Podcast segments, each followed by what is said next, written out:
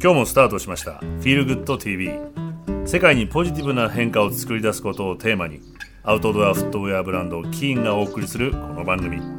さまざまな分野で活躍されている方をお招きしてお話を伺っていきます。フィールグッド TV 石川美乃です。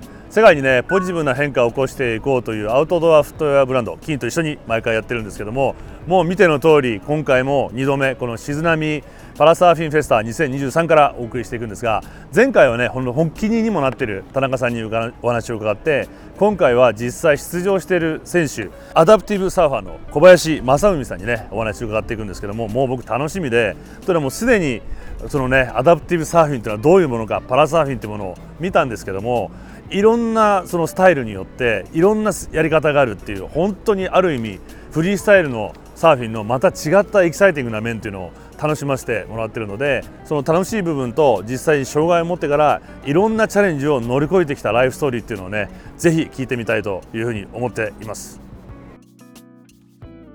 そのわけで「 Feel Good TV」ここからはアダプティブサーファーの小林征郁さんにお話をね伺っていきたいと思います。よろしくお願いします。よろしくお願いします。はい、もうね今ずっとお話ししてて、はい、共通の知り合いもいたりとかして盛り上がってたんですけども、はい、先ほど見たんですけどいきなりですけど、はい、いや楽しいですね。そうなんです。楽しいんです。でいろんなスタイルがあるじゃないですか。そうですね。まずこのアダプティブサーフィンというのはどうなのかって説明してもらってもいそうですねアダプティブサーフィンというのはおのおののまあこの障害のレベルっていうかまあ腕がなかったり足がなかったり、うん、まあおのおののまああのスタイルで乗るサーフィンスタイルっていうんですか、うん、まあ、おのおのが適応してる、あのー、サーフィンをするっていう。ある意味だから本当に僕フリースタイルだなって思って。そうですね。本当にそう思います自分も。ね、はい、でいろんなこうだから多様性ってよく言いますけどそうですね、はい、本当にこの、まあ、海の中では、ええ。自由でいいんだなそうなんですよね。のが見ててこうギンギンに伝わって、はい、いや本当にそうそうです。きますよね。はい。そうなんですよ。本当自分とか車椅子なんですけど、はい、まあやっぱり海に入るとあの自由っていうか陸でいうよりやっぱりね車椅子をもはいはい、乗り捨てて、海に入るわけじゃないですか、はいはい、そうするともう自由な動けるんで。不思議とそういうのが伝わってくるんですね、そうですね。はい。楽しさみたいのが。そうですね。もう楽しいです。静波パラサーフィンの、はい、ジャパンオープンってことになってて。そうですね。はい。大会が明日行われるんですよね。はいそうですね、はい、明日から一応国際大会っていう形で。世界はいそうですね。まあ本当まあ少ないんですけどあのー、まあ海外からも数名いらしてくれてるんで。でまあ本当2週間後に本戦っていう形で、はい、まあハワイの大ハワイでツアーの第一戦目が行われるんですよ。はい。まあそんな中もうこっちにもまたこうソロコンテストなのに来てくれるっていうまあすごくありがたいえー、形で、まあ、こうやって開催できるっていうのはすごくありがたいですよね。皆様のおかげで。関係ないし。そうですね。どんなスタイルかももう関係ないそうですね。おのおののスタイルでサーフィンを、まあ、やるちなみにどんなスタイルがこうあるんですか、えっと、一応ざっくりこう、まあ、9つのクラスに分かれていて、まあ、スタンド1っていうのが、まあ、腕の障害、うん、まあ、スタンド2っていうのが、まあ、義足。膝下の、まあ、切断だったりで、うん、まあ、あのスタンドなんですけどで義足だったりとか。であとスタンド3っていうのがあの膝上の切断だったりとか、まあ、膝上の障害だったりとか、まあそのまあ、障害のレベルがあるんですけど、はいはい、そこの、まあ、カテゴリー分けがあって、で正座で乗るクラススタンドから今度正座クラス。そうです正座のニールクラスっていうんですけど、はい、ニールディビジョンっていうんですけど、はい、であとうつ伏せのクラス。はいはいはい、で自分でパドルができる人がプロン1っていうクラスがあって。であのうつ伏せのクラス。で、えっと、パドルが自分でできない方がプロン2って言って、うん、アシストクラスってとも呼んでるんですけどアシストでそうですね。あのビギナーの方こう行くぞって押すみたいな感じで、ピッチャーって呼んでるんですけど ピッチャーと一応そのライダーであとキャッチャーもいるんですよ、はい、3人で1つみたいな。もう2個1みたいな形でやってるであとはブラインドクラス、はい、全盲の方と弱視の方でクラス。で9つ分かれてます。すごいですよ。だから見てても本当に多様性が楽しいんですよはっきり言って。楽しいです。このじゃあパ、えっと、アダプティブサーフィンっていうのは、はい、もうどうどういう出会いがあったんですか？自分は本当に交通事故で、はい、まあ、2000年の交通事故だだったんですけど、はい、2000年だから23年前。22、3年前になるんですかね。でまあもともとサーフィンやってたんですよ、はいはい、でまあ交通事故であの脊髄損傷って形で、まあ、車椅子になってしまったんですけど、まあ、そこから2年ぐらいあの、まあ、もちろんサーフィン諦めててでひょんなタイミングでその時の先輩がサンディエゴ行くぞと。サンディエゴ サンディエゴで行ったんですよ。サーファーの先輩ですね。えー、そうもう関係ない行くぞと。行くぞと。もう車椅子になった自分を連れて行ってくれ、あの連れてってくれてとそんな先で出会ったのがニーボードっていうあさっきの正座で乗るスタイル、はいはいはいはい、向こうにいる先輩が「あれマサちょっとニーボードってあるんだけど」って「えなんすか?」みたいな。もうサーフィンってスタンドでやるもんだと思ってたんですよ。あや普通みんなそうですよね。立ってやる、るもんだと思ってたんですけど、まあ、それかボディーボードみたいはいはない。感じなんですけど、ボディーボードの頭はなかったんでで、はい、スタンドじゃなくて、まあ、ニーボードっていうのがあるんだよっていうふうに教えられてなんすかそれっていうんで、まあ、これかなっていうのがなんかちょっとこう直感というかスコンときてで乗れもしないそこでサーフボードをサンディエゴで買って持って帰ってちなみにそのサーフボードはちょっとさっき見たけど短め。ちょっと短めだし、まあ、そのニースタイルっていうか正座で乗るスタイルなんで全くよく分かんなかったんでピントも来ないのでどのボード買っていいかも分かんない。ボードを買って帰ったっていう、まえじゃあそのアメリカでその時は。2でやってる人とも会ってないん会ってない全然会ってないです。いきなりも話聞いただけです。はい。正座で正座で乗るんだよっていうあの話を。まあ本当にねでもそのでねそういう話を聞いたから、まあ、それがきっかけでまたちょっとこう帰ってから仲間の支えもありはい、海に帰れたっていうのが2002年ですかね。21年ぐらい前。そうですね。はいそうなんです。えちょっと待ってじゃあそれってもしかしたら日本で誰もまだやってなかった？いやどうなんですかね。そういう情報とかも入って、ねないぐらい。入ってきてもいないしももちろん会ったこともなかったんですよ。自分で全部や自分でもちろん、はい、自分でいろいろねこういう星座っていうのこういうねそういう今みたいにねあれいろいろネットでねこう検索とそういう時代ではなかったので、はいはいはいはい。波乗り始めるもう一回感じぐらいのノリですか？それともやっぱりそういう感じです。共通する？本当にもうビギナーに戻ったというかもうそもそも海に入って足が効かないじゃないですか。怖いんですよ。やって怖いですよね。怖いです。今まで普通にやってたサーフィンがやっぱり2年とも空くと感覚的にも全部鈍るんで。でましてはこうね足も効かないしもう全部手だけでやるので怖っみたいな。でその時そう波がザブザブ来その時多分胸肩ぐらいっていうんですかさちょっとね大きめのね波だったので、は怖っとか思いながら仲間の支えもありながらこうそんなんがこうまあ続きながら徐々に徐々にやっていって慣らしていったというか。であの話は戻って、はい。まあ、そのもともとサーフィンやられてて大好きだったわけじゃないですか。はい。でそれができなくなってしまうっていうのは、はこれはもうどんな人にとっても大好きなものを奪われるっていうのはえこれかなり辛いことじゃないえ、ですそうですね。本当にショックでしたね。やっぱりできないっていうことで。かどうやって乗り越えていったんですか？えーっと持ち前のポジティブというか。いや本当にもうその辺はもう結構なんでかなんですけどこうね前向きにすぐ慣れたというかまあ本当まあ家族の支え支えだったりとか本当に友達の仲間の支えだったりとかすごくあったのでましてはこう、まあ、このまま自分が沈んでたら、ね、それこそ周りに迷惑かけてしまうっていう、まあ、気持ちの方が強かったのでうんとにかくまあリハビリに励んだっていう形でまあ乗り換え乗り越えていったというか。うんえーまあ、海に帰れたっていうか、はい。まあ、そのきっかけを、まあ、探していたんでいたんでしょうね。どっかで何かそうですね。いはい、それでまあサーフィンに携わる仕事っていう選択肢というかを選んでたのかなと今あ思うとね。それでさっきの先輩とのつながりもそうですね。あったわけですね。はい、そうですね。サーフショップにお世話になって、まあ、リペアマンとしてちょっとやらせてもらってたんですけど、はい、自分のできることっていうことで、はい。そっか。じゃあ、まあ、どっかでやっぱり諦めてなかった。諦めなかったですね。わけですよね。はい、やっぱりサーフィンに携わる、まあ、そんだけやっぱり好きだったんで。うん。違うはい形でそうですね。まさにこうそこからもうアダプティブな。そうなんですそういうことなんですよ。本当ねアダプトっていうのはうんうん。本当にね、もう我々こう障害者に限らずやっぱそういったところでいろんな方がアダプトいやー いろんな意味でアダプトしていこう。いやでもそうですね、はい。まあ、それでこういうふうに積み上げていって今この国際大会になって、この大会今回の静波の大会ってのはどういう位置づけなんですか？えっと静波の大会まあ本当国内で初のまあ本当国際大会っていう形で、まあ、2019年に、あのーね、第1回の国際大会って形で開催しようとしてたんですけど、うん。あのー台風2019年ばかあで台風が本当に千葉にそれこそ、あのーオリンピック前の、あのーオリンピック会場はいはい。釣ヶ崎海岸で開催するはずだったんですけど、まあ、それが本当もうあえなくキャンセルっていう形。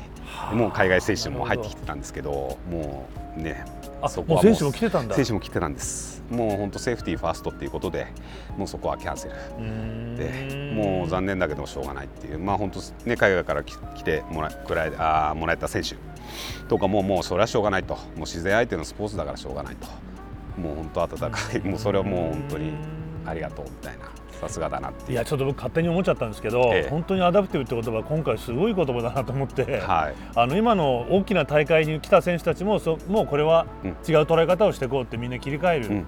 で普段からきっとサーフィンやられてる方って、はい自然といつもこうそうですね。明日やるぞって思いっきり朝から準備してても波ねえからやめるかって こういう切り替えが多分できてる、うんうんうんでいや波来たから行こうとか、うんうんうん。何かそれに状況に合わせてはい。いろいろ何でもポジティブにこうまあそうですね。そういう状況に合わせてアダプトしていくっていうんですか。ねそういう感じなんか勝手なですかもしれないですけど、ええそういう感じがしました、ね入れる環境だったらやっぱ入りたいっていうのもあったりとかするんですけど。くいつも前向きなんだだけどそれは全毎回うまくいくわけじゃなくて、まあそうですね。それに合わせてでも前向きでいけば必ずどっかそうです。間違いないといい波が来ると。はい間違いないとど思います。それはもう本当波乗りに限らずみたいなところはありますよねやっぱり。うん。いやでもはい。今逆にねそのなんとなくいろんなお話を聞いたら共通するなって今はい。思っちゃいました、ええ。はい、じゃあそれではい。屈辱、雪辱のそうですね。この第2回。リベンジなんですね、そうですリベンジですね。四年ぶりの。本当に4年ぶりですね。そうなんですよ。そうなんですよ、はい。でね今か今かと。ふつふつふつふつとしてたわけですよ。波待ちですねそうです波待ちしてる状態が続いて、で去年ですねあのユニバ。はい。ええあのー、ユニバ、はい。はい、代表の、はい、田中先生のはい。ユニバ、去年ですね、うん。あの7月にそのパラサーフィンフェスタ第1回。とい。うことで、まあ、ちょっとこう国内のうん。アダプティブサーファーを集めて、まあ、あの大会とちょっとこう体験会みたいなのをはい。やったんですね。はい。まあ、その流れからの第2回うんで、まあ、自分たちのこの悔しいその第1回の思いをコーチを引き継いでもらって、はい、第2回やりましょうよということで。積み重なってね。やりましょうと。でましてやねこうウェブプールなので、はいはい。まあ本当コンディションまあ本当波に関してはねうん。こうストレスがないというか、うんうん。はいもうよっぽどじゃなければキャンセルっていうこともないじゃないですか。もう絶対キャンセルはもう もうねもう。二度のキャンセルはないでしょうと。はい。はいダメでしょうみたいな。い誰も来なくなっちゃうみたいなイメージもあったので、はい。逆にまたこれをうまく使って。あそうですね。ね。はい今良かったなと思ちなみにさっき今お話ありましたけど、ええ。日本全国から集まってる日本の選手だけで何人ぐらいいるんですか、えー、と一応、えーまあ、40人近く、まあ、35人、まあ、そその辺ですね。はい、結構、ぐらいいますね。まあ、今回海外選手がまあちょっと5、6人なので、はいはい。はい。えじゃあ明日40時ぐらいのみんなあそうですね。いろんなスタイルが見れるそうです。41人、もう9つのカテゴリーに分かれて、はいはい、はい、やるんですけど、めちゃめちゃ楽しみはにしていきたいんですけど、であの今日金土あの、まあ、まさにシューい、ズも。そうなんですよ。宣伝じゃなくてこれ良かったんです。めっちゃ良かったんですよ、これ。宣伝な宣伝でもあるんいですけどやもう本当にこれもう自分あれと思ってどうなんだろうなってこういうタイプのってあんまあんあまりねあの履く方ではなかったんですけど、こう明かしてもらってちょっとこうねこはい。のつま先のこの辺とか、これがいいんですってなんか。そうなんですよ。自分たち普通の BC サンダルだとだったりとか指が出てたりとかするとまあ本当に感覚がないんですねあそっか。感覚がないから足が、まあ、例えばこう落ちてました。でこうなって道路にこうついたまんまガーっていくと行くんですよ。爪が 一番痛いやつ行くんですよ、はい。もう血出すんです普通に。だそういった意味でもそういうのは気をつけていかないとっていうのまあ入院しているところからそこはあ言われてるんですね。褥瘡だったりとかもう感覚がもう腰から下はないので、はい、褥瘡だったりとかそういった傷は気をつけろと。もうすごい医師からも言われていて、はい。はいそういった意味でもやっぱりこういったこのガードっていうか、はい。その話聞いたらアメリカのそ金の創始者の人が、まさにそれを目指してスタートした会社なんですよ。あそうなんですか、うん。えあの自分たちが海行って、はやっぱりメキシコのサンダル履いたりすると爪を怪我するっていうのでああもう本当あと B さんも怪我するので、えこのバンパーをつけるっていう車の。ええ。えそれで作ったんですあそうなんですね、ええいやまさ本当ににもうもうなんかこうこういいなっていうこうガードしてくれるからいいなっていう。よかった。はい。そうなんです。はい、で僕がもう一つこう個人的になってたのが、は今コンペティターになられてるそうなんですよ。はい。だからさっきのこうストーリーがあって、えまあ、楽しんでる部分からそうですね。楽しんでる部分今度選手にになっちゃった。なっちゃったんですよ。なっちゃゃうと、はい。さあどうなんでしょういやーもうなんですか？また全然別物だなっていうのは本当感じてますというか感じましたね。普段から例えばフリーで、体調気をつけたりとか、ね。食べ物とか、はい。選手ってそういうもんじゃないですか。そうですね。やっぱりね勝ちにいかないとっていうトレーニングやっぱそこに向かっての意識っていうか、うん。まあ、練習もそうですけど今まで普通にイエーイみたいな感じで海わーって入ってイエーイみたいな感じだけどだったんですけどこうやっぱり練習もちょっと今日はこれをやろうとか今日はこれにちょっとフォーカスを置いてやろうとか、ちょっとこう目標が、ね、あるとこうそこに何だろうフォーカスをというか、まあ、全くちょっとこう、まあ、その分、まあ、上達したところもあるのかなと。はい、やっぱり普通に何も考えずにイエーイみたいな感じで、ね、やるフリーサーフィン。もうもちろんそれも全然サーフィンなのですごく楽しいんですけどまたコンペはコンペでやっぱ楽しいなっていうまた別の楽しさがあるっていうところに今はいますね。もともと自分の中でどんな大きなその違いがありますか？まあ、気持ち的な。気持ち的なもうとにかく勝ちたいっていうのあは、ー。えーやっぱ勝ってなんぼだと思うんですこうやって。出たって、一番になってなんぼというか、本当に先輩に言われたのはいやーもう2番とか3番になっちゃいましたとかっつったらまあまあ2番二番以外一番あ2番以外はゲビと一緒だよとか言われて出た、なるほどと、は確かにみたいな、うんうん。やるからにはやっぱりねてっぺんを取りたいと。てっぺん取んないと。はい、い、という気チャ持ちでンピオン取りたいっていう気持ちですね。はでこれがもう本当世界転戦いそうですね。なんですよね。はい。この今後ちなみにどういうスケジュールなんですか？えー、と2週間後からハワイ、ハワイえーでツアーの第1戦目 ASB はい。のツアー第1戦目、うん、で6月がコスタリカ、コスタリカ、はい。で9月が US オープン。でカリフォルニア。カリフォルニア行くんだ、で12月が一応選考会が9月にあるんですけど、はい。国内であって、まあ、それが通れば、うん。一応12月に、えっとカリフォルニアビゾンビーチで、えー、と世界戦っていう形。よー来た。で、まあ、今年は終わっていくっていう形なんですけど、はい、いやーでもこうやって本当にこうあのマサさんがどんどんこうやっていくと、これからそんな姿を見ていくはい。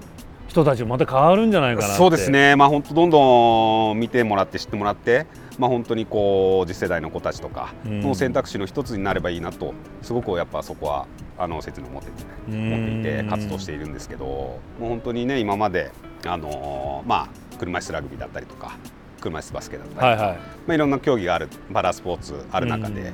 本当新しい競技としてこういうふうに入ってきたわけであって、まあそんな中でこうちょっと俺もやりたいみたいな感じになってくれるとすごくうん。いいなと思ってそう励みにもなりますしね。そうですね、うん。でまあ自分みたいにやっぱこう情報がない人とかは、うんうんうん。サーフィン諦めちゃった人とかやっぱりいまだにやっぱいるんですよ。すね。はい、い。やはい知らなかったですっていう方だったりとか、はい、あできるんですねみたいな、うんうんうんうん。どうやってやるんですかみたいな問い合わせとかもやっぱあったりするので、うんうん。はい、まあそういった方々にねこうアドバイスがあの間違いなくできると思うので。ぜひこういう大会にもねでそうですね、足触れ合って、ていただくとねはい、もう本当にうわーって気持ちにそうですね。なるんで、はい、そうするとみんなこのやり方もそうです。えっ、と9つあるんでしたっけ？9つあります。ありますからね。はい、いろんな形でこう合わせていけるようになってる。そうですね。ものの本当乗り方でいいと思うんです。うんうんうん。もう波乗りはいろんな形があるので、うん。はい。いやー何よりも本当楽しそうだなっていうふうに。そうですね。ね、はい。めちゃめちゃ今逆にこうじゃあもう一個大変なこととか辛いことってあるんですか？大変なことだ辛いことは、やっぱまあねエントリーだったり海に入ることに関しては、うん、やっぱりちょっとこう入りづらかったりとか。あ海に行くまでですね。行くまでです、はい。海入っちゃえば自由なんですけど、そこに行くまで入るまで、ビーチがなかったりとか崖だったりとか、あはいはいはい。まあ、そういうところはあるんですけど、まあ、自分の場合本当にもうおかげさまで20年以上やってるので、うんうん。まあ、慣れっていうのもあるんですけど、ん。まあ本当入りやすいポイント。それでもやっぱ入りやすいポイント、ビーチが短かったりとか、はいはいはい、まあ、ここだったら静波海岸とかうん。はすごくやっぱり距離が短いんで、うん。駐車場止めて要はこう自分ハイハイしてこう行くんですけど板板引きずって。あそうなんですか？行くんですよ。え車椅子じゃ車椅子をもうもう道路道を置いちゃってもう浜にバーンと降りてで板こう引きずりながらはいはいはいはいができるんで、はこうやって行くんですよ、まあ、人によってはこういうふうにズリズリしながら行くんですよ。うん。ここに板を置いてこうやって。いろんなスタイルで。いろんなスタイルでそこもアダプトしながらみんなあんまりヘルプしてもらうのはやな別に。自分はでも板持ってもらえるのはありがたいですよ。やっぱりこうまあ自分がよく入るポイントとかは知ってる方とかはああ板持ってあげるよってもうそれだけでもすごく助かるんで、うん。でそういった方がいたら、まあ、こう率先してヘルプしていただけるとすごくありがたいなっていう我々はサーファー同士ですからね。そうですね。そこはもう help each other でそこ行ってもらえるとすごくありがたいなっていうところはありますね。いやいいですね。であの今こうやっぱりもう一つこうインクルーシブな社会ってこうい。うテーマになってたりするじゃないですか、そうですね。それに対してこう思われることがまあ本当にこのアダプティブもサーフィンに関してなんですけど、まあ我々海に入っちゃえば本当にもう同じラインナップでサーフィンっていうかしているので、まあそういった意味ではすごくもうパラサーフィンアダプティブサーフィンとかはすごくやっぱりねインクルーシブの感じになってるとは思うんですけど、うん。まあ本当それこそ社会とかだとまあまだねやっぱりこういろいろうん、温度差があったりとかするんですけど、やっぱこういう、まあ、自分みたいな人たちがどんどん外に出ていけばいろいろあの知らない方々もいろんな形で触れ合えると思うので、うん。ね、やっぱり周りにそういった方がいないから、ね、全くこう、ね、見向きもしないというかまあ実際わかんないじゃないですか、はい。自分ももう健常者から障害者っていう形になったので、うん。まあ、両方の気持ちというか、まあ、やっぱり分かるわけなんですよ。まあ、本当にそういったところに車止めるとかあるじゃないですか、うんうんうん。ハンディキャップのところに車、はい。まあ、モラルがないとかないとかって言うんですけど、でこういうね、あのー外見というか、うんうん。で車もねこういう色で乗って車椅子を駐車場とか使うわけですよ、はい。そうすると肌から見ると「おなんだあいつは」と「ダメじゃねえか」みたいな「そこ止めちゃう」みたいな。なでそう、はい。でまあ言われるんですけど、まあそういったところでまあ冷静に俺はそうあのもう障害者だからしょうがないんだろうとかっていう方もいらっしゃるんですよ。障害者の方障害者の方ですか？車椅子の方でね、それはちょっと違うんじゃないかなと思って、うん。まあそういうふうに言ってねやっぱりそこを必要としてる人が使うわけだから、うん。そういうふうに注意してくれるっていうのはすごくありがたいなと思って。そういうことか。そうですね。そうん、そこをもう、ね、俺車椅子だよっていうそこの場じゃなくて誰かのために言ってくれてるね。そこは言ってくれてるわけじゃないですか、そういった方ってやっぱあの日本人って少ないじゃないですか、うん。こうね見て見ぬふりとかうんうん。する方の方が多いので、もう本当必要としてくれる人が本当にね使いたい時本当に困るしっていうことで、そういうふうに注意してくれてる方あおじさんありがとうねっていうふうに言った言って言った方が絶対いいと思うんですよね。お互いに。お互いに。気持ちいいじゃないですか、うん。そうあで向こうもねあのそういうふうに言われるあごめんごめんみたいな、ううんんおじさんありがとうって言えばもうお互いがもうハッピーだし、はいっていうはい。形で、まあ、そういった形でこうねあのいければいいかなっていう、まあ、一つの,、ね、あの例としてなんですけど。みんなが住みやすいってことそうですね。はい。みんなが、まあお互いに。そうねお互いに思いや思いやりというか、うんはい。すごく大事かなっていう感じだと思いますね。波を乗る時もそうですもんね。そうですね。もう本当にそう思います、うん。はいもうお互いがシェアしてシェアしてえーそうですね、お互いがリスペクトし合い。はい。はい。っていう形ですね。まあコンピティションの時は違うかもしれないですけど 普段はね。まあそうですね。普段は。まあコンペはもうねやっぱりもう取り合いかも別問題はい。やっぱりそこはハングリーに ー。えー勝ちに行かないと、えー。そこはねちょっとこう日本人に弱いところだと思うので、うん。えー。ちょっとそこはもう。何かこういろんなことにチャレンジしていく中で大事にしている言葉とかってありますか、えーとまあ本当に、まあ、よくありがちな言葉にはなってしまうんですけど、まあ、ネバーギブアップだったりとか、まあ、本当に継続は力なりだったりとか、まあ、あと本当に死ぬこと以外はかすり傷っていうのは、まあ、自分が本当に体感して思ってることで、はい。まあ、しなきゃもう儲けもんだなっていうところはすごくやっぱ感じますね。本当ちょっとしたことなんか起きても結局なんてことはないっていうことが多いじゃないですか、実際。でまあ本当にポジティブモンスターなんで。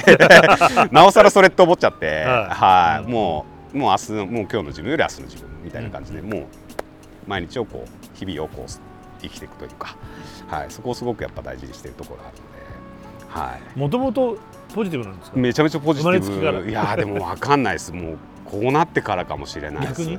逆にあそうですか、はい、事故してだから本当結構早かったんですよこう立ち直るっていうかが。1週間もう本当は ICU 入っててもうえ本当にねそれこそいや一週間結構やってかなりの事故ですよね。そうですね。